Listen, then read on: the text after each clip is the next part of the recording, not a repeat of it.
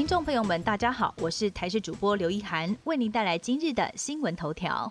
出国解禁，明年底机会大。中央流行疫情指挥中心指挥官陈时中表示，我国已经有一千五百万剂武汉肺炎疫苗入袋，指挥中心争取最快在明年第一季就可以施打疫苗。但是接种后能不能够解禁出国呢？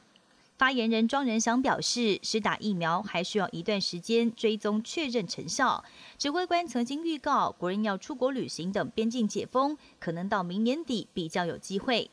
健保最新试算费率下探百分之四点九七，健保会将在明天再度讨论明年健保费率草案，要求卫福部要补充明年安全准备金以及一点五个月的费率试算版本。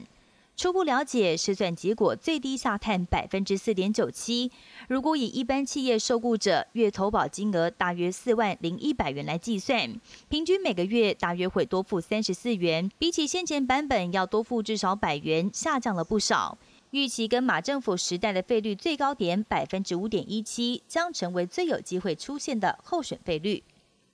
华航证明最新机身涂装曝光，华航先前担任口罩国家队时，因为名称有 China，被误以为是中国飞机。立法院通过华航证明案，要求交通部应该要积极提升华航国际识别度。而最近有国外航空迷就拍到了华航全新机身涂装，从照片中可以看到 China Airline 的字样大幅缩小，而且位置也被移到了机身尾段。照片曝光之后，再次引发外界正反议论。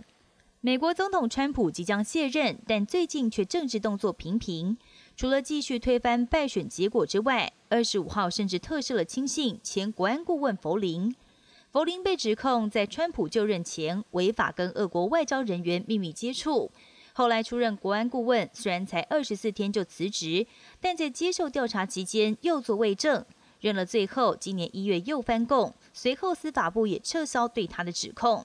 整个过程一直都有川普在护航的痕迹。而如今获得特赦，显然是川普要为自己安全下装铺路。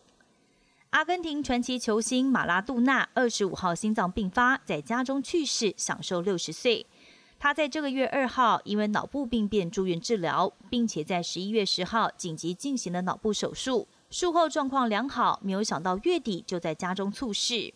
而其实马拉杜纳这几年来疾病缠身，曾经两次因为吸毒心脏病发，也曾经染上过肝炎，并且做过胃绕道手术。